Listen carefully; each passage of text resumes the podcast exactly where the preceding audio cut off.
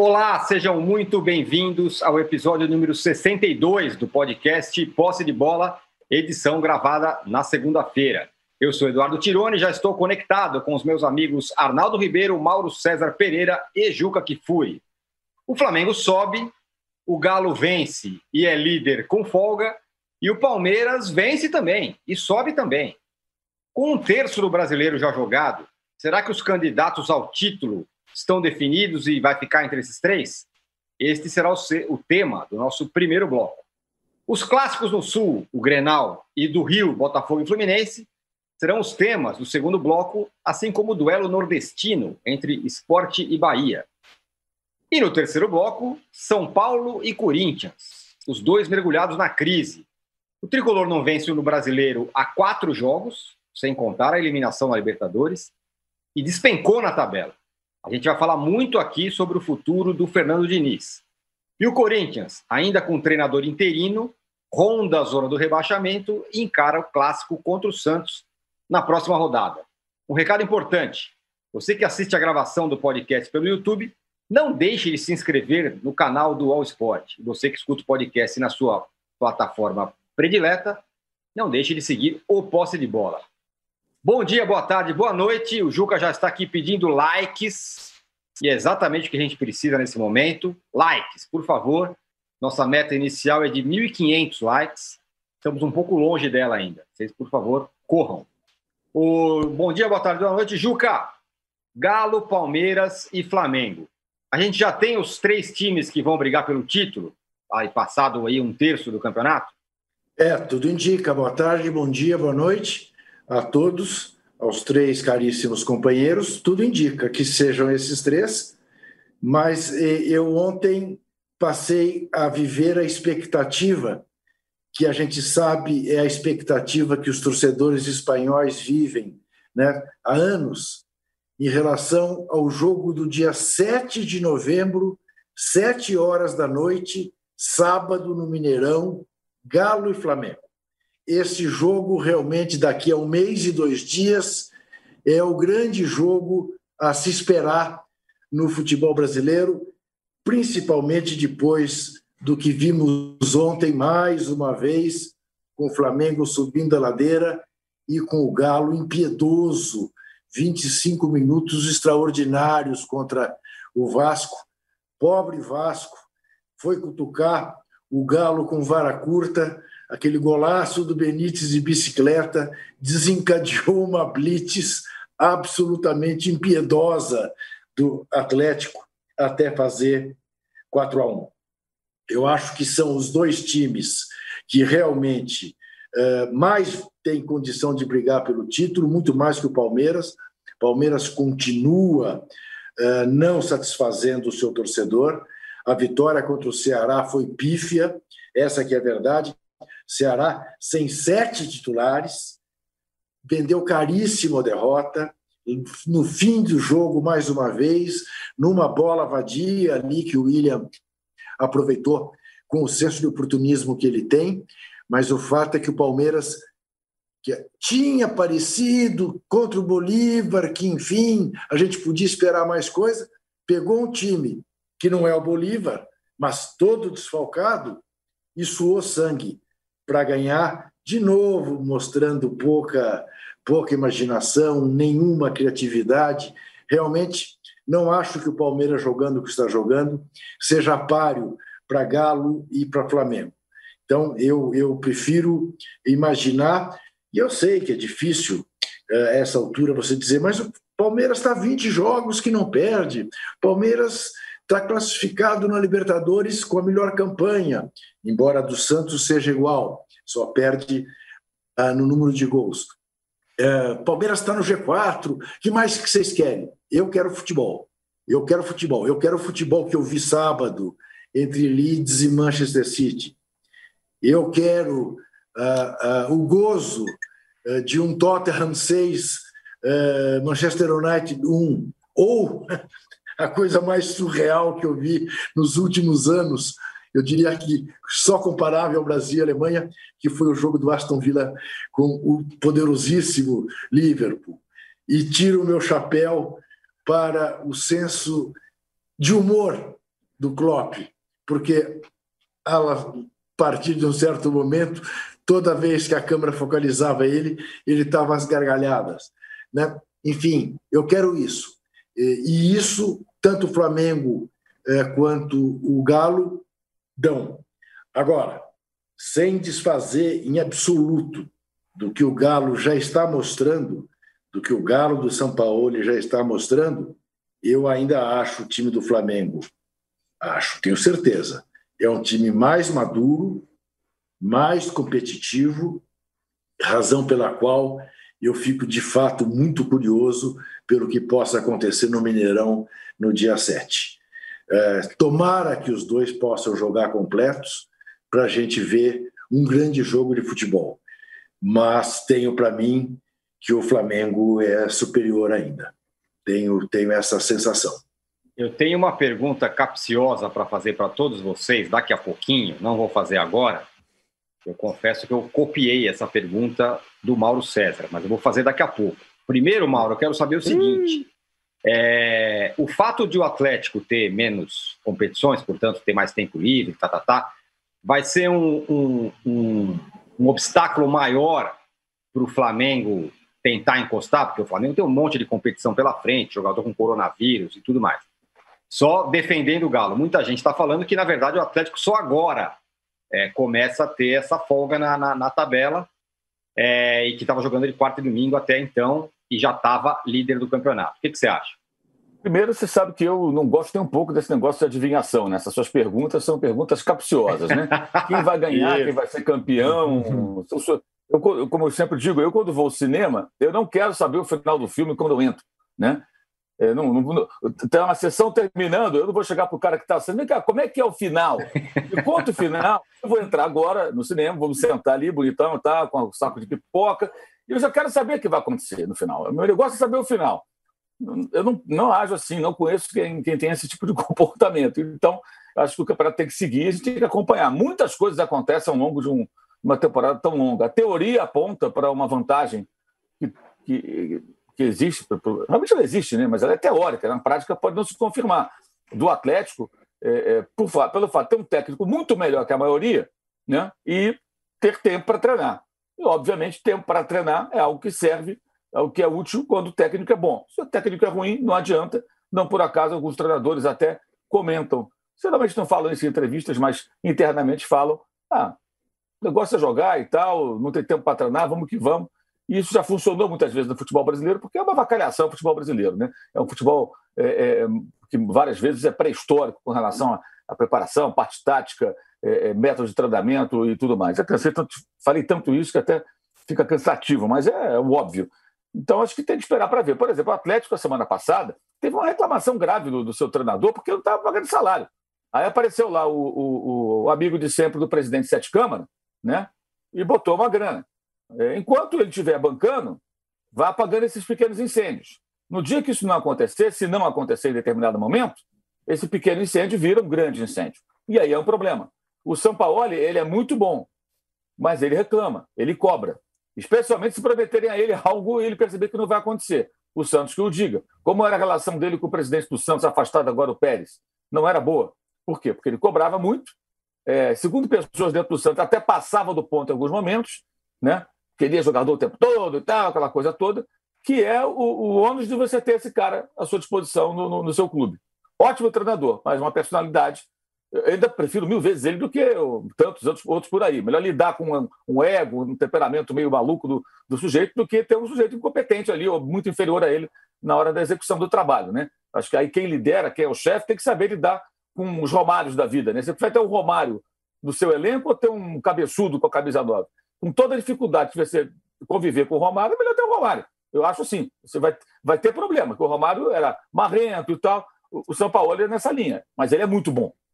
Agora, tem tanta coisa para acontecer, né? em campo e fora de campo. Né? Ano passado, por exemplo, é, décima terceira rodada, Santos em primeiro, 32 pontos. Hoje o Atlético está em primeiro com 27, é isso? É, deixa eu ver aqui. 27 pontos. Quer dizer, a campanha dele com o Santos no ano passado, a liderança, era melhor do que essa. Né? 13 pontos. No meio do Atlético tem 12 jogos, então pode chegar a 30. Era melhor, então. Mesmo que o Atlético vença o jogo atrasado, o, o, a campanha do São Paulo no ano passado com o Santos era melhor do que a do Galo nesse momento. E o Flamengo era o terceiro colocado, ainda estava no começo daquela reação, né? Porque o português estreou na décima rodada. E logo depois teve uma derrota para o Bahia, não lembro exatamente qual rodada foi, mas foi por aí. Terceiro, quarto jogo dele. Então, muita coisa ainda vai acontecer, eu acho que é um pouco cedo. Você vê o esporte hoje em quinto. Alguém pode afirmar que o esporte não vai ser rebaixado? Eu não afirmaria isso. O time estava em último, péssimo. Aí entrou o Jair Ventura e conseguiu, com os recursos que o esporte tem, aliás, também tem muitos problemas é, é financeiros, o clube vem enfrentando esse ano. O esporte reagiu com uma ótima sequência de resultados, está em quinto, joga quarta-feira, inclusive, no Rio contra o Flamengo. Então, acho que não, não, não é possível fazer previsões assim. É, o que eu acho, assim, com toda certeza, salvo um grande problema interno, é que o Atlético vai brigar até o final pelo campeonato, o Palmeiras tem obrigação de brigar e o Flamengo também. Palmeiras também tem a obrigação de brigar sempre. Não tem desculpa para esses dois saírem precocemente da briga é, é, é, pelo título brasileiro, como em 2017 o Palmeiras só sonhou no final, quando se aproximou do Corinthians, pela queda muito violenta do Corinthians no segundo turno, e como aconteceu naquele mesmo ano com o Flamengo, que comemorou sexto lugar. Sexto lugar, acharam sensacional, com aquele investimento todo que era maior do que o do Corinthians, que foi o campeão. Então, acho que os dois têm a obrigação de ficar ali brigando o tempo todo. E acho que o Inter caiu muito, muito. Entendo os problemas, lesões, maratona de jogos, mas caiu muito e o Eduardo Cudê tem dado muita desculpa e o time tem que jogar mais futebol. Ele sabia onde estava se metendo também. Né? Problemas existem. Ok, o Inter tem dificuldades? Tem. Mas caiu muito. Pega os últimos resultados, as últimas atuações.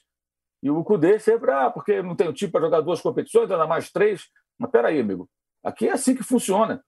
Então ele precisa se adaptar também. E não vou ficar aqui só elogiando, é um bom técnico, mas eu acho que está tá, tá, tá demais já, entendeu? Está demais. Já. Ele vai ter que encontrar soluções. São os mesmos problemas que os técnicos brasileiros têm. Mas acho que o Inter pode até fazer um pouco mais, se retomar aí um bom futebol que praticou em outros momentos é, nessa temporada.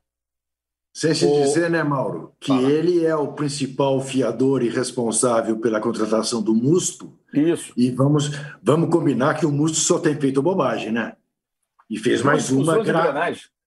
Né? Ah. E essa agora é, uma expulsão ridícula, né? Ridícula. Né? E um cara experiente, rodado. Ali foi aquela, Juca, do jogador que esquece que tem o VAR. Isso. Se bem que o Lamela foi, o Lamela também argentino foi milongueiro lá e malandro, né? no jogo foi, foi. Do, do Tottenham contra o Manchester United. Foi. E o VAR não embarcou na dele, expulsou só o jogador do United, o Marcial. Isso. Um absurdo. Aquilo... Do VAR inglês. A gente elogia muito, mas pelo amor de Deus, né? É, Aquilo foi realmente. Foi a goleada realmente... é outra história. Né? A goleada ela foi construída porque um time foi muito melhor do que o outro. Ou um foi muito pior do que o outro, vai depender do ponto de vista. Horroroso o Manchester United. Mas aquela expulsão, faça-me um favor, pô. Foi. para chamar aquela equipe de arbitragem, que negócio é esse? Foi um negócio negócio absurdo. Enfim, o Musto achou que. Só que nem saiu o VAR brasileiro foi melhor do que o VAR da Premier League. É isso. O Arnaldo, o... você que disse que esse ano, é... quando você vai procurar um jogo para ver, você procura o jogo do Galo, né? Como era o Flamengo uhum. ano passado. Ah, quero ver o jogo do Galo.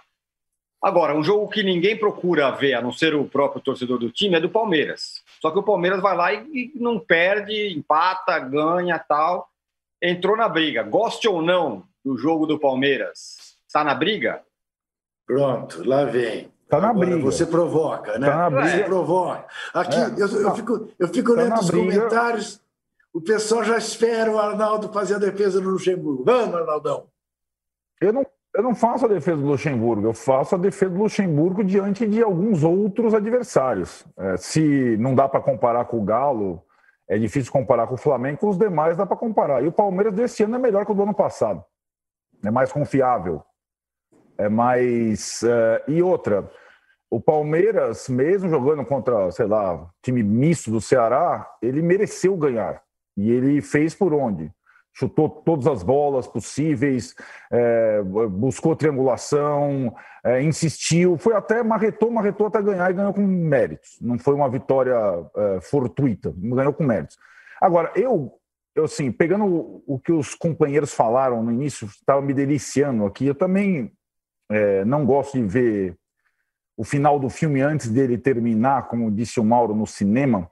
Mas eu acho que o Brasileirão de pontos corridos é o campeonato mais fácil de você apontar favoritos. Ele, ele é mais, é, assim, desde 2003, é muito simples você colocar é, os prováveis campeões antes mesmo da bola rolar. E esses eram os três favoritos antes de a bola rolar. Nós estamos com um terço do campeonato, esses eram os três favoritos. Palmeiras e Flamengo, pelos motivos que o Mauro falou, sempre são, sempre tem que brigar pela, pela condição financeira, pelas possibilidades e tudo mais.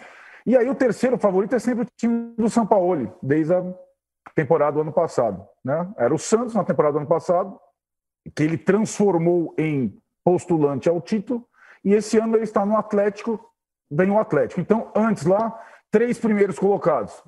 Vai estar entre Palmeiras, Flamengo e Atlético. E agora o raio-x do campeonato após 12, 13 rodadas é mais ou menos fidedigno. Qual que é a novidade aí? É aquela questão de um dos favoritos, o time do São Paulo, ter só um campeonato a disputar, justamente esse. E aí um outro fator, esse time do São Paulo, o Atlético, o Clube Atlético Mineiro, não ganha esse bendito campeonato maravilhoso desde 1971. Isso é diferente do contexto do Santos do São Paulo do ano passado. Esse ano, é, vislumbrou-se uma possibilidade que o torcedor, qualquer integrante do Atlético, não imaginava nos últimos 20 anos. E agora os caras vão fazer de tudo. Vão fazer de tudo porque tem uma chance única tem um técnico único, tem uma boa largada, e aí é, vai ter reclamação do Sampaoli, vai ter salário atrasado, vai ter mil coisas, mas os caras vão rasgar dinheiro, fazer o possível para transformar o sonho em realidade que não vem desde 71. O Galo vai com tudo. Esquece. Não esquece, esquece, esquece. Tem uma situação, o Mauro falou, na 13 terceira rodada do campeonato passado, também o líder era do Santos do Sampaoli. Mas esse ano é, tem uma situação singular. A primeira, o ano passado, o Sampaoli foi responsável pela eliminação do Santos no mata-mata, nos mata-matas, até ficar com a frente única do brasileiro. Esse ano não foi ele, foi o Dudamel quem tirou o Galo da Sul-Americana e da Copa do Brasil. Então o Sampaoli está lá ilibado. E a outra coisa é que o calendário pós-pandemia ou durante a pandemia é muito mais surreal do que o do ano passado. Vai fazer com que o Flamengo, por exemplo, jogue terça e quinta. Isso não existia mais no futebol brasileiro. O Flamengo vai jogar pelo Brasileirão numa terça e numa quinta. Ou seja, a semana de trabalho nesse calendário, no ano da pandemia, ela é uma coisa, uma dádiva, não é uma coisa qualquer. Faz muito mais diferença que do ano passado, não tem nem comparação. Fora a questão, nós vamos ter as eliminatórias aí, gente. Durante, vai ter campeonato com eliminatória rolando tal e tudo mais. E o Flamengo, por exemplo, tem jogador selecionado em todos os, os times do continente aqui. Então, assim, o, o, Galo tem grandes condições. E aí eu vejo o Flamengo e o Palmeiras numa situação em que é, o torneio sul-americano, a Libertadores, parece ser aquela, aquela frente que nunca é desprezada pelos times brasileiros, aquela frente mais, é, mais viável até. Só que aí tem os argentinos no caminho, tem o River, tem o Boca, e é, eu acho que é, não tem o Atlético, e aí eu acho que reside a maior chance do Palmeiras, por incrível que pareça, nesses torneios mata-mata, pela característica do time pelo time sofrer poucos gols, pelo time empatar e não perder. O time não perde, o time não perde. O time do Palmeiras não perde. Isso num torneio mata-mata é, pode ser decisivo.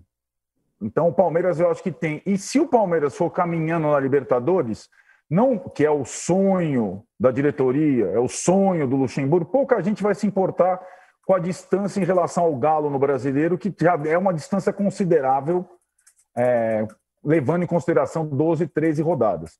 Aí eu vou pegar só para passar de volta para vocês o comentário do Juca, que disse, ele anotou na agenda, 7 do 11, Galo e Flamengo, primeira rodada do segundo turno, grande confronto. A minha agenda do Brasileirão estava com algumas datas. A primeira era justamente a primeira rodada do Brasileiro. Se não tivesse pandemia, eu teria viajado ao Rio e assistido o jogo Flamengo e Atlético. Teve o jogo, é, sem público, com aquela situação Jesus saindo, e o Atlético ganhou o confronto direto. Isso tem um peso nessa disputa muito grande. Ganhou o confronto do Flamengo fora de casa. antes do 7 do 11, Juca, exatamente seis dias antes, tem Palmeiras e Atlético no Allianz Parque. Então, o Atlético Mineiro, ele tem nessa primeira semana de novembro a chance de, entre aspas, sem adivinhar o final, matar o campeonato.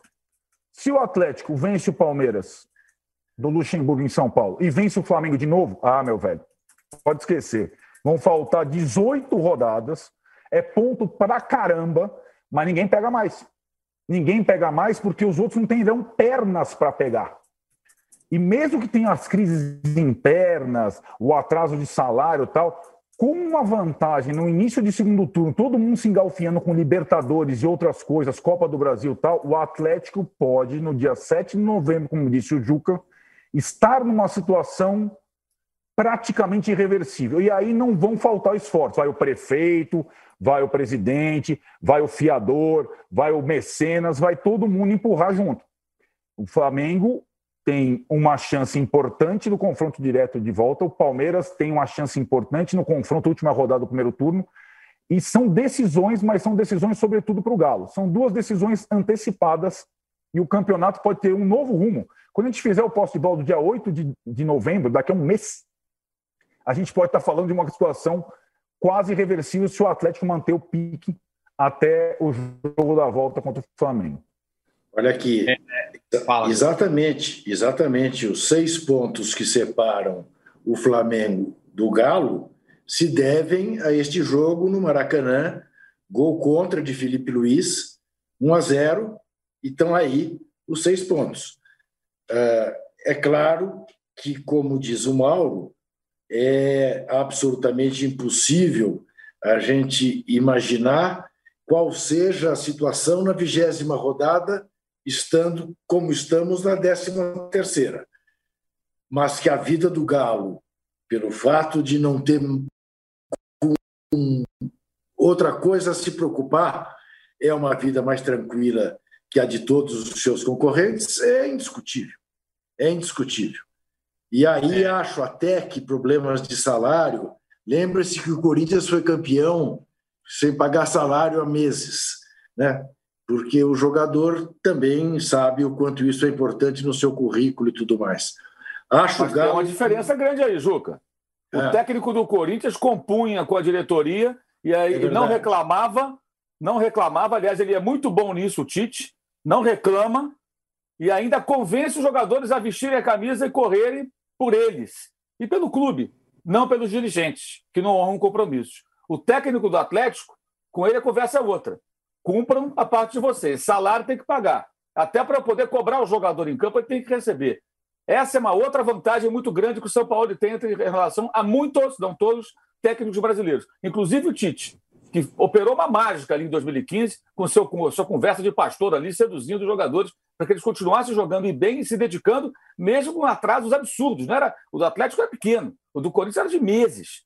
Mas o São Paulo não faria isso. Acho que esse é um ponto importante para até para elogiar o Sampaoli e lembrar que o Tite também é assim. Né? O Tite compõe. Ele compõe. Ele ganhou o beijo do Marco Polo Del Neto, né? aceitou o beijo do Marco Polo. Quem aceita o beijo do Marco Polo né, tem uma habilidade política, digamos assim, para dizer o é. mínimo, incomum. Né? E Essa... isso aconteceu de fato. Né?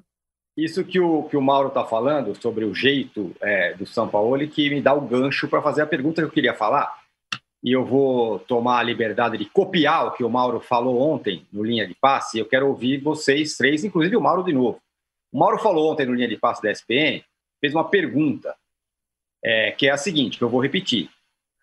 É, Palmeiras e Flamengo, aliás, o Atlético Mineiro, tem algum jogador, Juca, no Atlético Mineiro, que seria titular de Palmeiras ou Flamengo? Absoluto, hein? O detalhe. Titular absoluto. Titular, absoluto. absoluto. Isso, é, aquele cara que entrou e chegou. entrega a camisa. É assim, ó. Tipo, contratei esse cara. Isso. A camisa é dele. Nem se discute. Ninguém vai disputar a posição com ele. Esse é o cara. Tem algum, Essa foi a pergunta que eu fiz. Se alguém Não. no time do Atlético teria esse Não. status no eu, Palmeiras eu, eu ou no Flamengo. Diria... Chegar chegando. Eu diria que, por ironia, o Keno seria titular no Palmeiras. Sem o Sampaoli?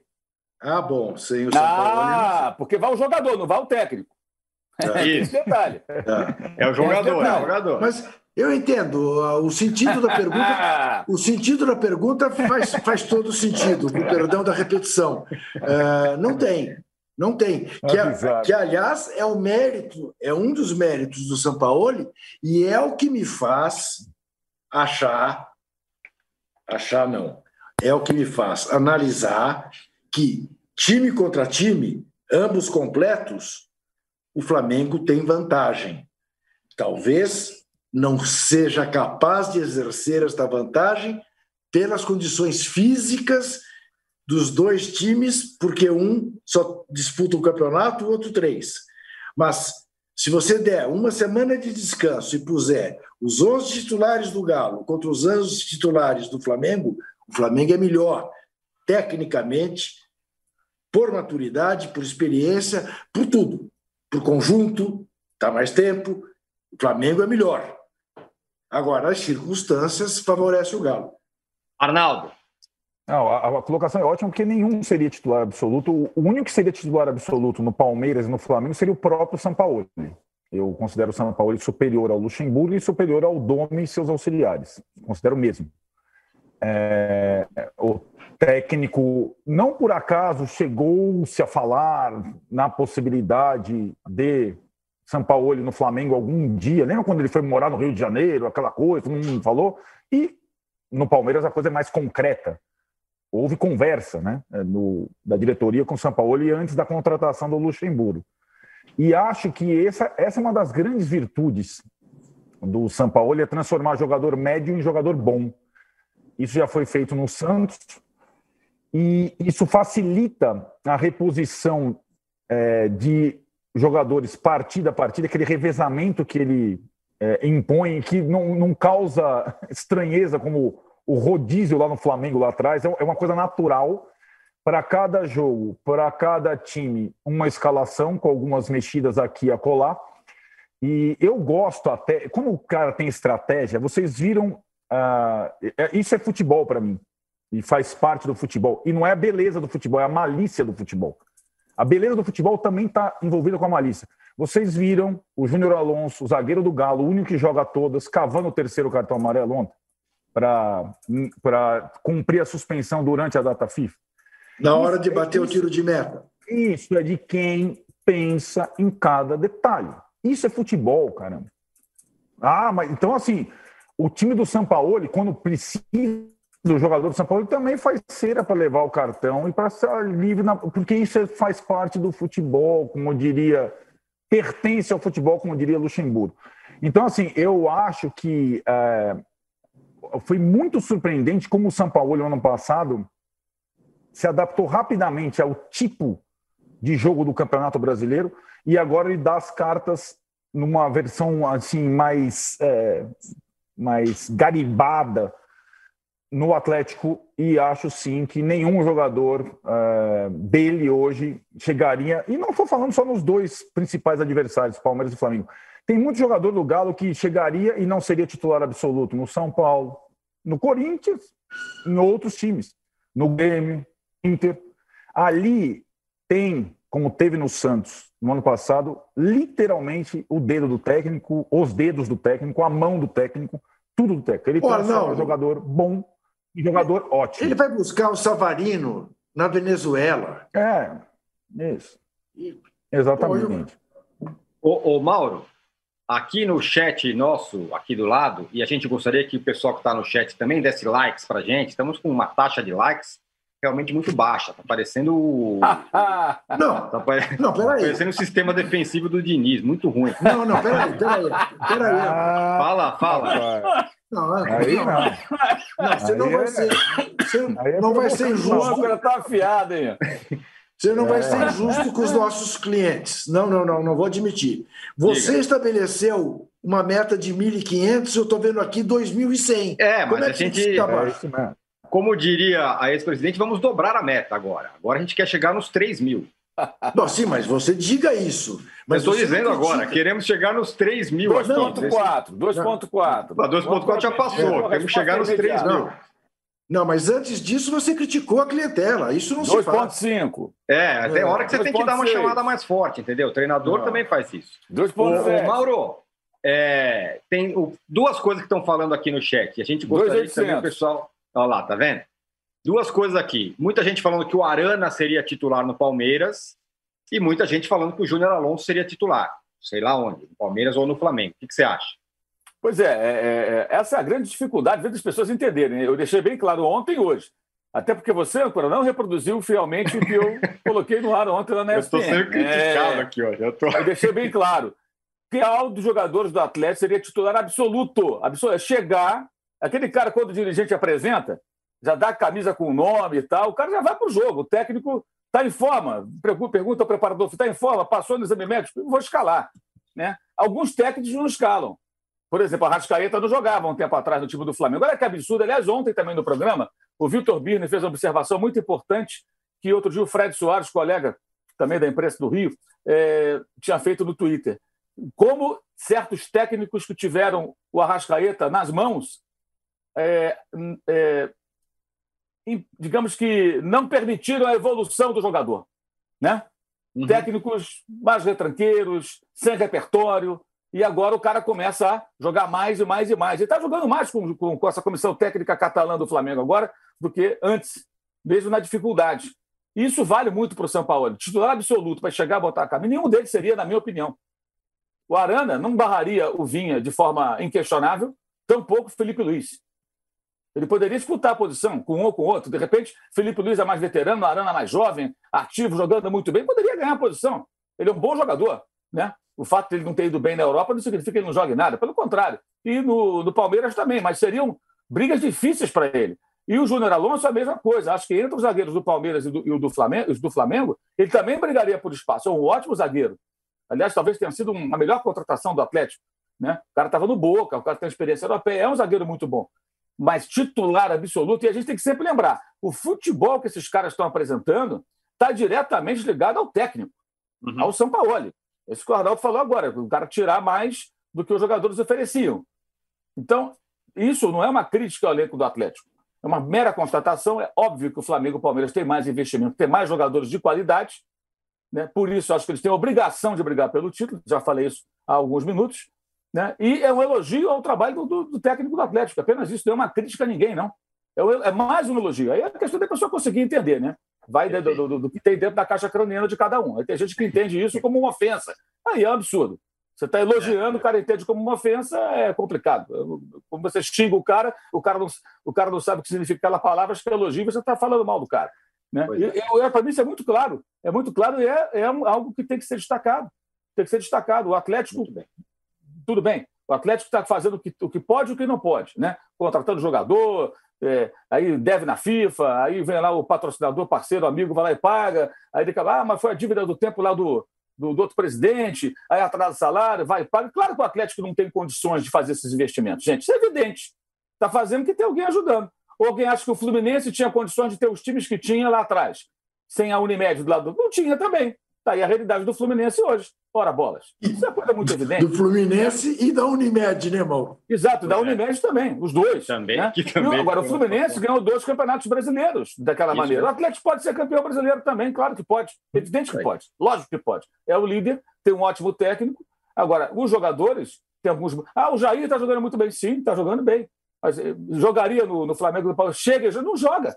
Especialmente é. se é o São Paulo. Porque se o Keno joga isso tudo que está jogando, se o Natan está jogando que ninguém imaginava mais que ele pudesse jogar, isso tudo é reflexo do trabalho do treinador. Do treinador que, aliás, quem ele sabe que não vai se encaixar, ele comete erros também. Está aí o caso do Cueva no Santos, né? ele que pediu. Não é que ele seja perfeito. Das escorregadas dele também, como qualquer técnico de futebol. Ué, pior que isso, né? Ele levou o ganso para Sevilha, não foi? Foi. Também teve isso. É. Ele pediu o Ganso também lá, lá no, no, futebol espanhol também não deu certo. Né? Agora, o, o, o, o São Paulo tira muito mais dos caras do que eles podem oferecer. Isso é evidente. E os jogadores que ele não quer, porque ele sabe que não vão se integrar à forma de jogar da sua equipe, ele manda para o Corinthians. Perfeito. Né? Ele manda para o Corinthians. O Corinthians recebe é como se fossem grandes reforços. É Casari, o seu grande repertório, né? Jogador que já deu vários problemas no, no, no, clube, o Atlético se livrou de um problema, é um bom jogador. E o Otero, que chuta muito bem. Se fosse futebol americano, seria uma beleza. Né? Ele ficaria no banco e entraria para bater falta, para chutar de fora da área, aquelas coisas. Mas então, isso. Jogador, mas... Ele não faz grande diferença também assim. Mas isso. Mas é o Corinthians mas... atual que é assim, né? Se contenta em mas pegar isso, o que Mauro, não quer.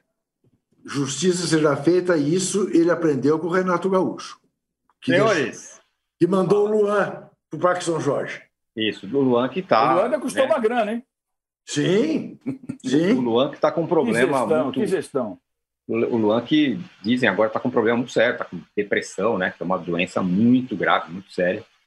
Que não pode brincar. Bom, fechamos o primeiro bloco aqui e a gente volta em 30 segundos no máximo, já esperando chegar nos 4 mil likes. Contem, aliás, a gente quer contar com vocês, por favor. Voltamos aí para falar do Clássico do Rio e do Grenal. Voltamos já. A segunda temporada do podcast Futebol Bandido conta em detalhes a história do assassinato do jogador Daniel e mostra como uma festa de aniversário levou a um crime brutal. As equipes se depararam com um achado de cadáver do sexo masculino. Estavam é, é, com alguns cortes na região do pescoço. Muita raiva. E, gente, eu preciso falar uma coisa para vocês. O Daniel não bateu o carro, não. O Daniel foi assassinado. Você pode ouvir Futebol Bandido no UOL, no YouTube e também nas principais plataformas de distribuição de podcasts.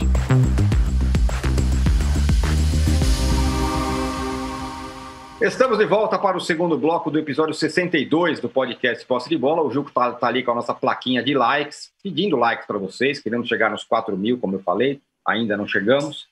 É, eu não sei se eu fui muito rigoroso ontem, mas eu, eu achei o jogo é, Botafogo Fluminense tão ruim. Eu não sei se é porque eu estava vendo também, ao mesmo tempo, jogos da, da Premier League e tal, mas eu achei um festival de grossura que me, me espantou, para falar a verdade. Era eu que estava de mau humor, Mauro? Ou Fluminense, é, Fluminense Botafogo foi. O Botafogo Fluminense foi, foi ruim? Eu vi muito pouco desse jogo, até porque eu estava na transmissão do jogo do Campeonato Inglês, né? Sim. Coincidiu ali boa parte do tempo, né?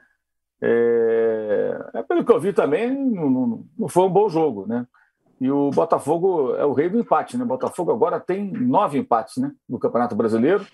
O Grêmio tem oito, o Palmeiras tem sete, né? Saiu o, o Auto-Hora e o Botafogo continua empatando, por isso está lá embaixo no, na, na, classificação. Mas eu vi muito pouco desse jogo. Gol contra, que abriu o placar, né? O Botafogo empatou no segundo tempo. Acho que é a realidade dos times ali, né? O Botafogo vai brigar para não cair pelo jeito por um bom tempo, não sei se até o final. O Fluminense tem condições de ficar numa posição mais confortável na tabela, mas muito difícil o Fluminense chegar lá em cima. Acho que o Fluminense e o Vasco vão ficar muito próximos e vão andar juntos durante boa parte do campeonato. Acho que hoje a tendência é essa. O Botafogo não, o Botafogo vai ser mais difícil sair lá de trás, mas estão tão, tão próximos, estão iguais o Fluminense e o Vasco, só que o Fluminense tem um jogo a mais, e acho que a tendência é eles ficarem próximos ali. São, são... Acho até que o Fluminense tem mais é, jogadores do que o Vasco para adiante conseguir ficar mais bem colocado. Fala, Ju. Ô, Ancora, você não está numa segunda-feira feliz, definitivamente. Por quê? Porque, primeiro, que você tem esquecido de pedir para que as pessoas se inscrevam no canal. Sim, né? por favor. É isso, é, é, faz parte né, do, do seu ofício. É verdade. Uh, segunda coisa, eu também vi Botafogo e Fluminense, e o jogo, claro, tecnicamente, você não pode esperar que o jogo seja mais daquilo que foi, porque são os dois times que são. Mas Botafogo meteu duas bolas na trave. Cavalieri fez pelo menos dois milagres. O jogo até foi, foi movimentado. Não, foi animado, pra, isso sim. Para sorte, para sorte da, de quem via, estava uh, 24 graus no Rio, né, não estava o calor que havia feito no sábado. Não foi um jogo. Muito pior foi Corinthians e Bragantino. Muito pior foi São Paulo e Curitiba. Vamos falar disso no terceiro bloco. Não achei esse jogo assim para o panorama atual do nosso futebol. Não achei um jogo abaixo da crítica, não. É que vocês não assistiram Cruzeiro e Cuiabá, que eu assisti inteiro. Não. Meu pai do céu, o que foi não. Cruzeiro e Cuiabá? Meu, meu Deus do céu. Foi um negócio desesperador. Tudo bem, estava 35 graus às 11 da noite em Cuiabá, poluição do Pantanal, um monte de jogador se machucando ao longo da, da partida, mas foi, foi de, de chorar. O Arnaldo, o que não está sendo de chorar é o Jair Ventura, né? É o retranqueiro, só sabe jogar de um jeito, não sei o que lá. Pegou esse time do esporte aí e já está colocando o time lá em cima. E o Mano se complicando, né? No Bahia. Teve Bahia Esporte, é, o primeiro pelo Mano, né? O Mano tinha vencido o Botafogo, sua primeira vitória no meio de semana, o resultado que provocou a queda do Altuori. E aí é, perde para o esporte em casa. A, a, reação do esporte logo após a chegada do Jair Ventura é impressionante. Talvez seja o efeito mais imediato de um técnico num clube problemático nos últimos tempos. O, o esporte, e aí o Mauro comentou lá no início, é, alguém pode assegurar que o esporte não vai cair, sendo que ele está numa posição hoje é, inesperada na tabela? Eu não sei, não consigo assegurar, mas são pontos fundamentais num campeonato em que esse Z4 aí, Tironi, vai, vai vender caro.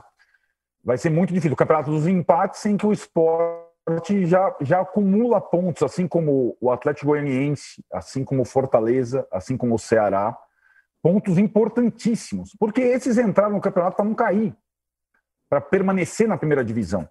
E o esporte talvez fosse aquele time dos 20 que teve, tivesse entrado com mais problemas, com mais. E aí aquela coisa, é, tem técnico que, que pode ser útil para determinado time em determinada situação. A magia não é você demitir o treinador, é você na hora da escolha do novo, você saber minimamente quem pode te ajudar na missão que você tem. E acho que o esporte foi bem é, em apostar na, no resgate do Jair Ventura por um objetivo claro: permanecer na primeira divisão do futebol brasileiro. E esses pontos, é, com gol de pênalti do Hernando Brocador, com gol de cabeça, bola parada, gol de pênalti do Maidana aqui, gol... não importa. É, são pontos fundamentais para esse objetivo. Eu também é vi. O, o, o, o, clássico carioca pode estar um pouco nesse contexto também. Eu acho que Bahia, Esporte, Fluminense, Botafogo disputam o mesmo campeonato, sabe? Não é o campeonato do primeiro bloco que a gente descreveu, o campeonato do Palmeiras, do Flamengo e do Atlético. É o outro campeonato. E, e vejo que essa essa arrancada do Jair é muito importante para o. Era um técnico que, depois da passagem pelo Corinthians, tinha sido rifado. Né? Depois de um bom trabalho no Botafogo, péssimo trabalho no Corinthians. O que, que vai acontecer? Ele ressurge no momento. Ele começa de novo.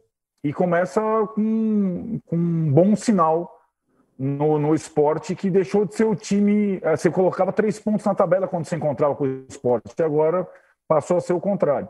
Mas olha, Arnaldo, o esporte está mudando Pernambuco para Pernambuco de Todos os Santos e o Bahia, que sempre foi a terra de Todos os Santos, está dando uma falta de sorte terrível. O esporte tá todo jogo tem um pênalti a seu favor. Eu não estou discutindo a existência é. dos pênaltis, pênaltis que é aconteceram, mas tem tido essa fortuna e uma capacidade de resiliência porque o que o Bahia criou de chance, o Bahia não está na posição que merece.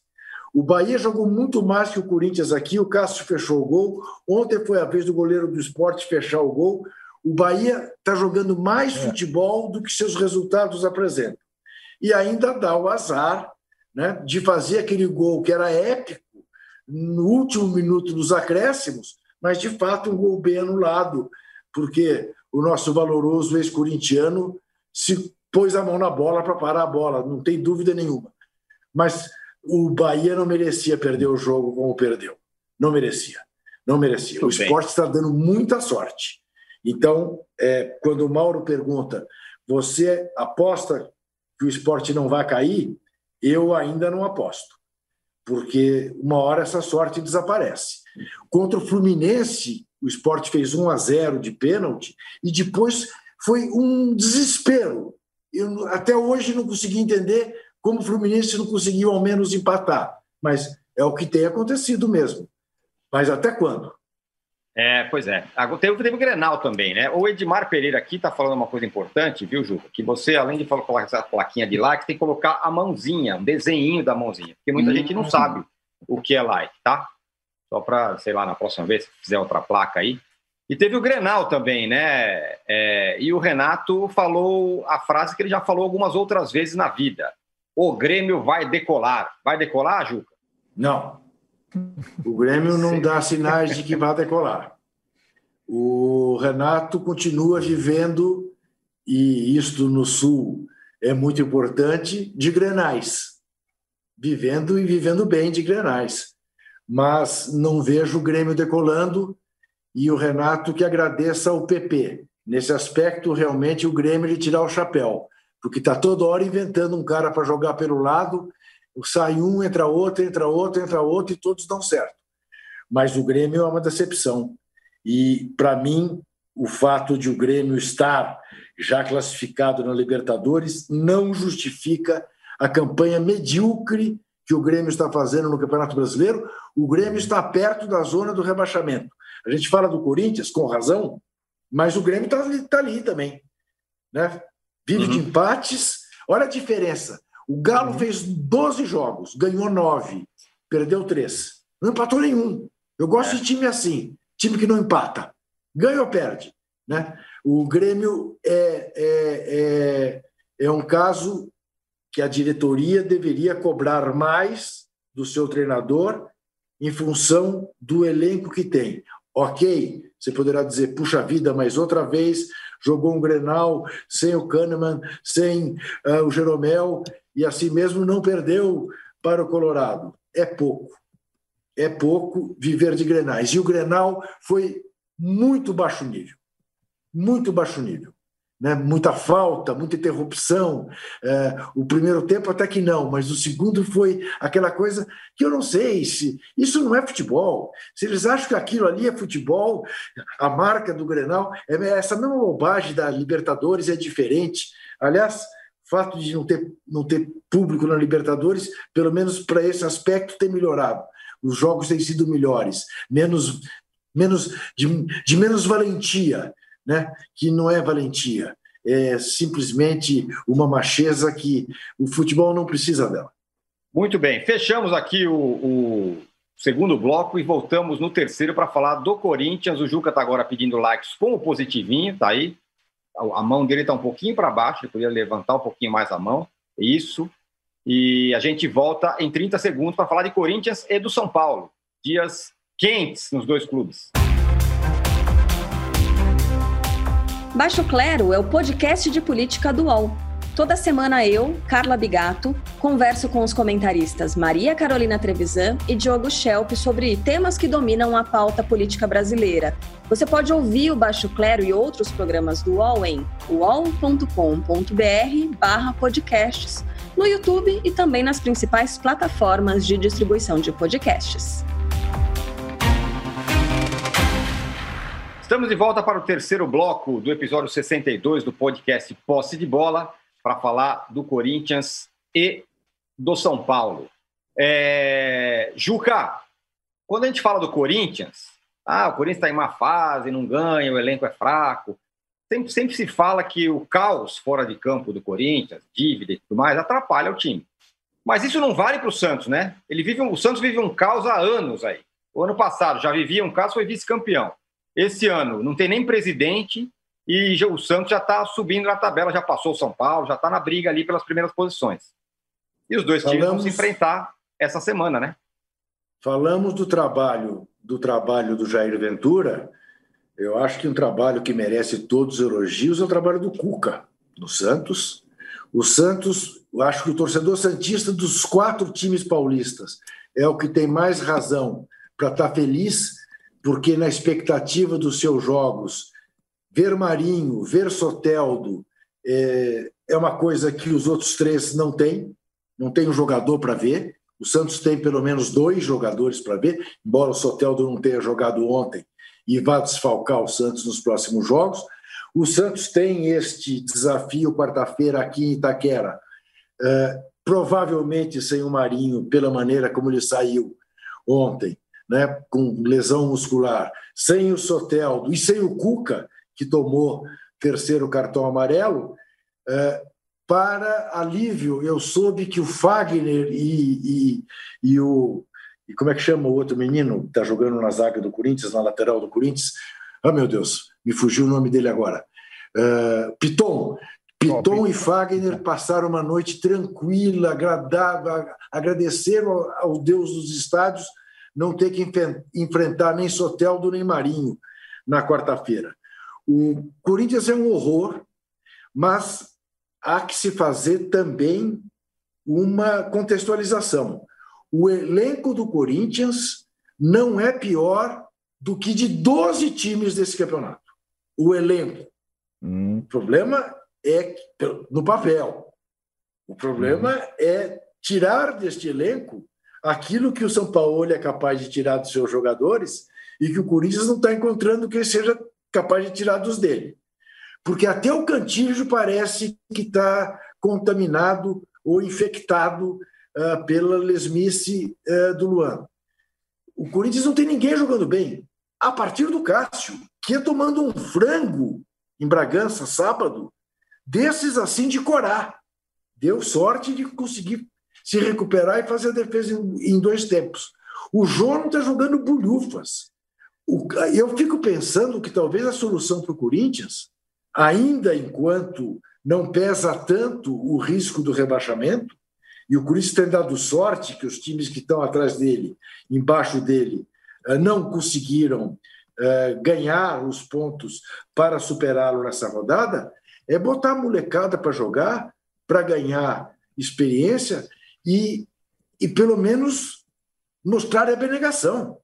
Porque, entre outras coisas, e acho que isso é fruto de problemas salariais, o time do Corinthians está de uma apatia, uma coisa assim que realmente não é Corinthians. Não é Corinthians. O Corinthians bom de ver, e se vocês não estão vendo, eu recomendo que vejam, é o Corinthians feminino, que lidera o Brasileirão de 2020. Três pontos à frente das sereias santistas fazendo gols maravilhosos. Muito bem. É, o Mauro, o Corinthians trocou de técnico, ou seja, ou melhor, demitiu o seu treinador. É, olhando agora, isso faz sentido o que o Corinthians fez, considerando que não, não trouxe outro, ficou com o Coelho, achou que ia funcionar, não funcionou? Já não funcionava com o técnico e agora sem técnico não vai funcionar mesmo, né? O Coelho não é o técnico do Corinthians, ele é uma pessoa que está ali tentando fazer o seu trabalho, mas não é o cara preparado para comandar o Corinthians, ainda mais numa situação adversa. Né? Esse é um outro detalhe que a gente não pode ignorar quando um auxiliar assume interinamente. É, em que ambiente ele está assumindo, qual é a situação do clube, a coisa está calma, ele vai poder trabalhar em paz, ou a, o bicho está pegando, a chapa está quente. No caso do Corinthians, é um momento delicado. Eles estão se aproximando, é, a dívida é enorme, aquela história dos name rights é, é, serviu como colchão de fumaça por um período muito curto, agora já passou essa conversa, né, qualquer conta de, de, de padaria vai mostrar para o torcedor minimamente atento que não resolve a questão do estádio, a dívida continua monstruosa, como a dívida do clube aumentou barbaramente nessa gestão, então são muitos problemas. E o time não está andando. Então você tem que ter um técnico que consiga organizar. Agora, as opções vão ficando cada vez menores, e quando você vê o Mano, que eu concordo com o Juca com relação ao, o Bahia até ter merecido sorte melhor nesses jogos aí contra o esporte, contra o próprio Corinthians. Mas você vê o Mano, que era o nome óbvio para assumir o Corinthians antes dele fechar com o Bahia e do Thiago ser demitido do Corinthians, sofrendo com o Bahia. Eu mesmo falei aqui que achava que ele ia conseguir tirar o Bahia lá de baixo, ser muito brilho, aquele jeitinho dele ali, mas que iria pontuar. Até agora não aconteceu. Até acho que pode acontecer mais adiante, mas o Mano não conseguiu. Lembrando que o Mano é o técnico que estava também com o Cruzeiro no passado, já na zona de rebaixamento, né? lá no buraco. Começou com ele. E aí afundou de vez com o Abel e quando a Adilson chegou, a vaca já tinha ido para o brejo. Teve o Rogério por um período curto também ali trabalhando. É, talvez essa fórmula já não funcione mais, é um negócio para parar e pensar, né? Ou funcione por um período muito curto, né? De algumas rodadas, eventualmente. Então, quem é o cara? O Corinthians não sabe quem contratar, não sabe quem buscar. O Thiago, acho também que não dava mais. O trabalho dele no Corinthians foi decepcionante. Decepcionante acho que não adianta agora de ficar também parecendo que o Thiago Nunes resolveria tudo. Não teve tempo aberto para resolver, não resolveu nada. A campanha do Corinthians com o comando do Thiago foi ruim, futebol foi ruim, é, aprovou a vida do, do Luan, não funcionou, acho até meio óbvio, o Luan já estava muito tempo sem jogar bem, e o Corinthians fez um investimento também que tinha que não tinha nesse jogador. A questão é que a diretoria do Corinthians parece que quer empurrar esse problema para a próxima gestão. Só que se fizer isso, vai ser tarde demais. A campanha já é inferior à campanha do time de, 2007 foi o ano do rebaixamento. É muito cedo, claro, tem muito campeonato, mas esse já é um sinal para que você não pode ignorar. Você não tem que arrancar os cabelos, porque na 13 terceira rodada o time está dois pontos acima da zona de rebaixamento. Mas o futebol do time é que é preocupante. Sábado horroroso, jogo horroroso. 0 a 0 Primeiro jogo que o Red Bull Bragantino, o time é, é, é, da região administrada pelo Arnaldo, é, não, fez, não tomou gol no campeonato. Tomou gol em todos os jogos. Foi o primeiro time que não foi capaz de fazer um golzinho na equipe do Red Bull Bragantino foi o Corinthians.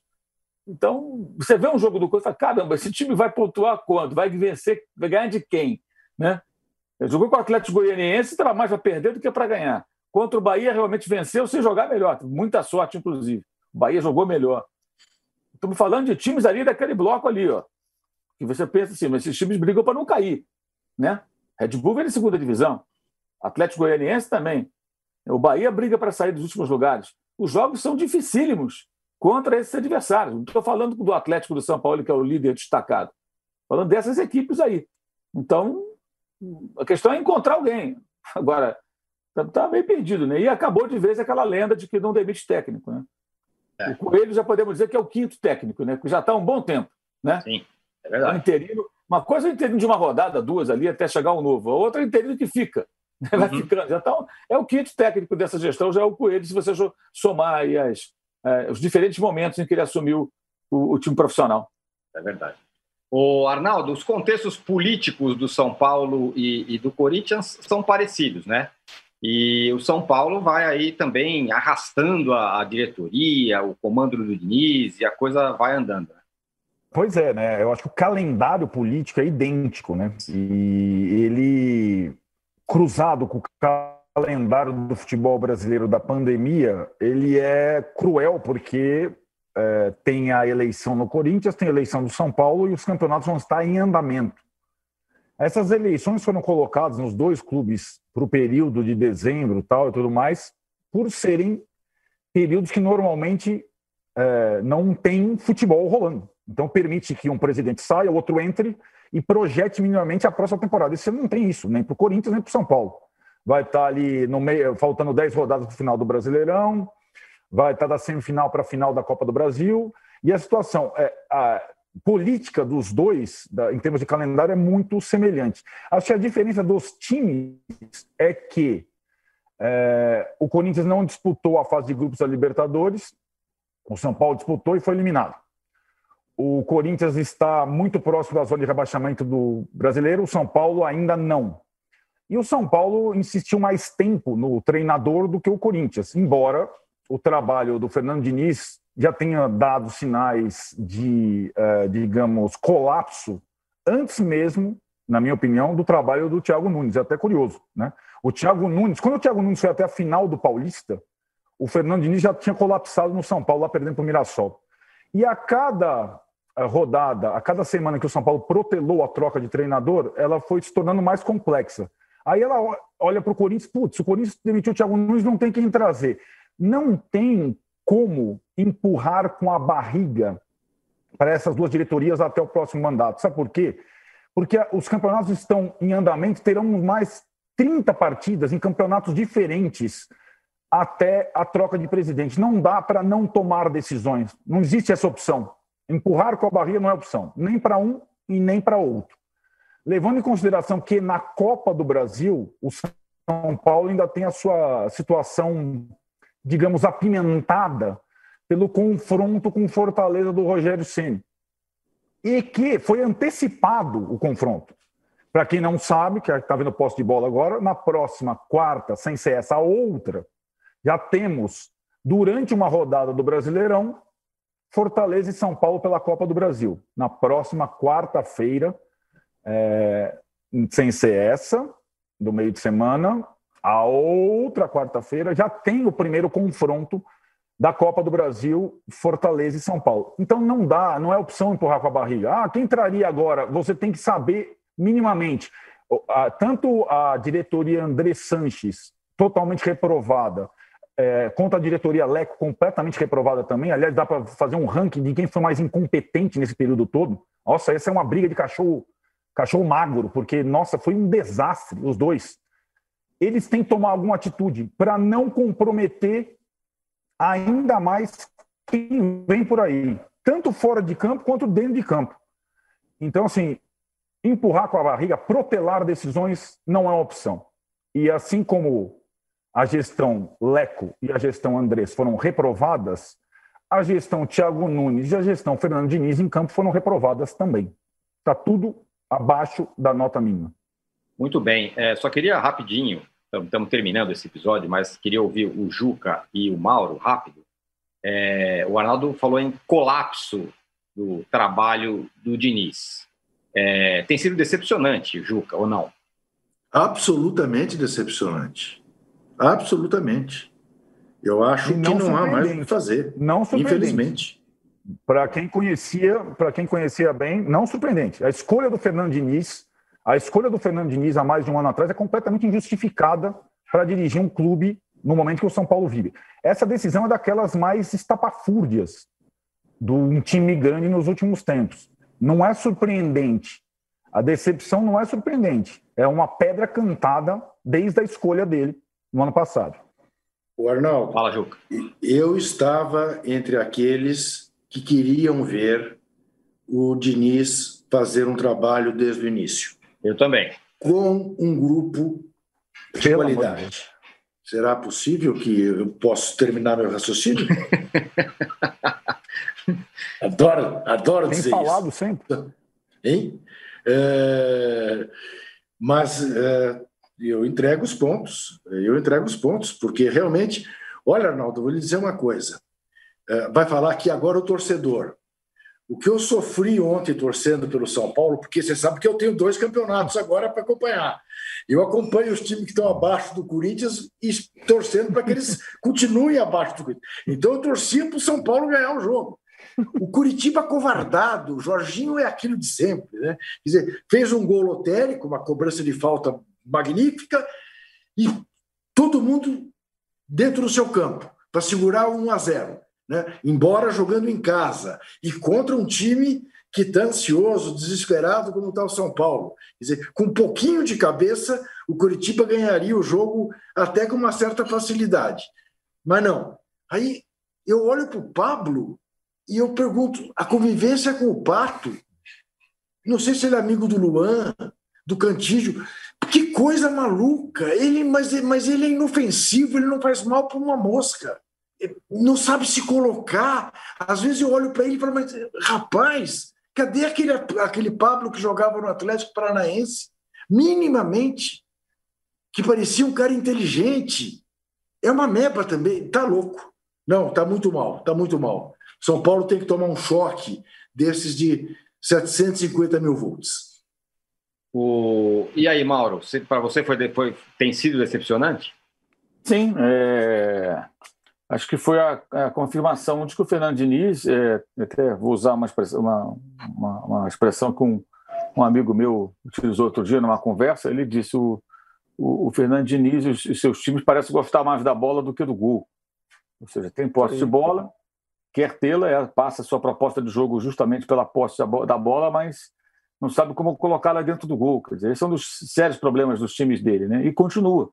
E no São Paulo ele encontrou o material humano melhor do que o do Fluminense, melhor do que o do Atlético, né, onde teve a oportunidade, teve, teve, foi bancada pela diretoria, ou parte da diretoria, né, embora uma outra ala já queira vê-lo longe do São Paulo há muito tempo, né, é, mas está sendo bancada até agora pela diretoria de futebol. E o futebol de São Paulo continua deixando muito a desejar. Ontem o São Paulo enfrentou um time que é o pior time do campeonato nesse momento. É sempre bom frisar nesse momento que isso muda, né? Contrata uhum. dois, três jogadores, vê um técnico novo, dá uma arrumada. Olha o esporte. O esporte era pior outro dia, não é mais. Hoje é o Coritiba. Porque o Coritiba não tem atacante, gente. O Ricardo Oliveira foi contratado, não jogou ontem porque não, não reunia condições ainda. O Ricardo está com 40 anos. E o Coritiba, sem dinheiro, numa crise danada, dois anos na segunda divisão, foi buscar o Ricardo Oliveira para ver se tem um camarada que põe a bola para o gol. Quem viu o jogo do Coritiba contra o Fluminense na segunda-feira entendeu bem qual é o drama do Coxa. Fluminense vencer por 1x0, o Robson, que ontem fez o gol de falta, perdeu o gol na pequena área. Era um empate ali, podia, de repente, empata ali, o Coritiba se fecha na defesa, vai que segura 1 x 1 com o Fluminense do Rio, era bom para o Coritiba. Tomou de quatro. Perdeu aquele gol, tomou o segundo, terceiro, quarto, tomou, até o Ganso fez gol de pênalti naquela oportunidade. Né? O primeiro gol dele em mais ou menos um século e meio, não fazia um gol há um tempão. Então, é decepcionante, é decepcionante. Ontem, de novo, porque o São Paulo não consegue se impor, mesmo diante de um Coritiba tão fragilizado, é, jogando fora, mas sem torcida, né? Ou seja, é uma condição favorável. E precisando de um resultado, porque de uma boa atuação, não só o resultado, depois do que aconteceu no meio de semana, que foi a matemática eliminação da Libertadores, o único time, fora o Corinthians, que já caiu antes, que foi eliminado da Libertadores, é, é, é o time brasileiro, né? nessa, nessa etapa o São Paulo. Vai jogar agora a Copa Sul-Americana, que inclusive o Fernando Diniz até ignorou na sua coletiva pós-jogo lá na Argentina. Né? Falou que tinha duas competições, a Copa do Brasil e o Brasileiro, tem três, na verdade. Basta que ele não seja derrotado pelo binacional.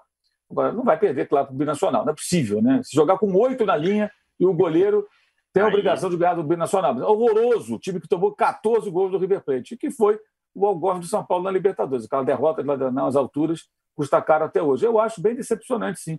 E acho que o Fernando Diniz, amanhã, se ele não estiver no São Paulo, ele vai repensar sua carreira. Acho que nessa ideia de estudar futebol, né? Eu acho que esse é o grande ponto. Ele precisa identificar os seus é, é, é problemas e, e corrigi-los urgentemente quando ele começar o outro trabalho. No São Paulo é muito difícil. Está no meio de um processo, de um trabalho desgastado já, é, que a coisa não anda. É muito difícil retomar né, e conseguir fazer a coisa andar. Agora, ele precisa perceber isso. Ele tem assim, coragem de fazer uma coisa diferente que a maioria faz, é, botar o time para jogar de acordo com o que ele acredita que possa dar certo, mas ele está errando no meio do caminho. Onde ele está errando? Ele precisa identificar isso. E eu acho que não, eu acho que não vai ser então, mas São Paulo. É... Acho que São Paulo é muito difícil que se é... corrija isso, mas não se, não se pode, é, é na minha opinião, ignorar as, os chefes do Fernando Diniz. Trabalho muito ruim do Raí, Sim, claro. o Neto também não é um bom presidente, todo mundo sabe disso. Trabalho do Raí Agora, não é bom. Diniz... Eu acho que isso é importante frisar, não só pelo claro. Fernando, não, mesmo com outros técnicos. São Paulo fez maus uhum. negócios, contratou mal, jogou dinheiro fora, contratou jogadores como o Diego Souza por uma fortuna e depois cedeu de graça para o Botafogo, hoje está lá no Grêmio, né? o Jean, que é goleiro do Atlético Goianiense. Então, assim, a gestão do futebol de São Paulo foi muito ruim também. E contou no início com muita simpatia de parte da torcida e da mídia pelo fato do Raiz ser um ídolo do clube. Né? Mas uma coisa nada a ver com a outra. Né? Você pode ter sido um excelente jogador, não significa que você vai ser um bom dirigente. E não, não é boa gestão. O, o Fernando Diniz acho que é parte desse, desse processo todo. É parte de 12 meses dessa gestão. Agora, a palavra que define o Fernando Diniz, e, mas esse trabalho eu não sei qual é, se é teimosia, se é convicção ou se é soberba. Porque essa reflexão que o Mauro pediu para que ele faça sobre os trabalhos dele, ela vem desde o Atlético Paranaense. E, pelo contrário, ele a cada fracasso, ele reforça as convicções. Então, não acho não acho que ele seja capaz de fazer essa reflexão. Ele insiste numa coisa que comprovadamente não dá em nada e vai definhando ao longo dos tempos. Então, eu já não vejo hoje outra palavra a não ser teimosia barra convicção barra soberba. É, é não, não tem para mim outra, outra escolha. Muito bem. Senhores, fechamos aqui o episódio 62 do podcast Posse de Bola, com bastante likes. Agora o Juca, então, mais explicando que também tem joinha, mas ele quer falar. Fala aí, Juca. Não, eu só queria fazer aqui uma homenagem e dedicar esse nosso poste de bola ao queridíssimo Zusa Homem de Melo, que morreu na madrugada de domingo, grande pesquisador de música popular brasileira, apaixonado pela NBA. Cada vez que eu encontrava com ele, eu queria falar de música com ele, ele queria falar de basquete comigo, uh, e que morreu aos 87 anos como uma pessoa deliciosa como ele merece morrer. Dormindo, teve um infarto, sem sofrer, morreu como Abu Janra, o velho Abu morreu também. Morreu feliz, em plena atividade, nossa saudade e a minha homenagem. Muito bem, muito bem homenageado, merece. Então fechamos aqui voltamos na sexta-feira com mais um posse de bola. Abraço. Chega ao fim esse episódio do Posse de Bola. Lembrando que você também pode conferir mais opiniões e análises nos blogs dos comentaristas do UOL. Posse de Bola tem pauta e produção de Arnaldo Ribeiro e Eduardo Tironi, edição de áudio de Amer Menegassi e coordenação de Diogo Pinheiro.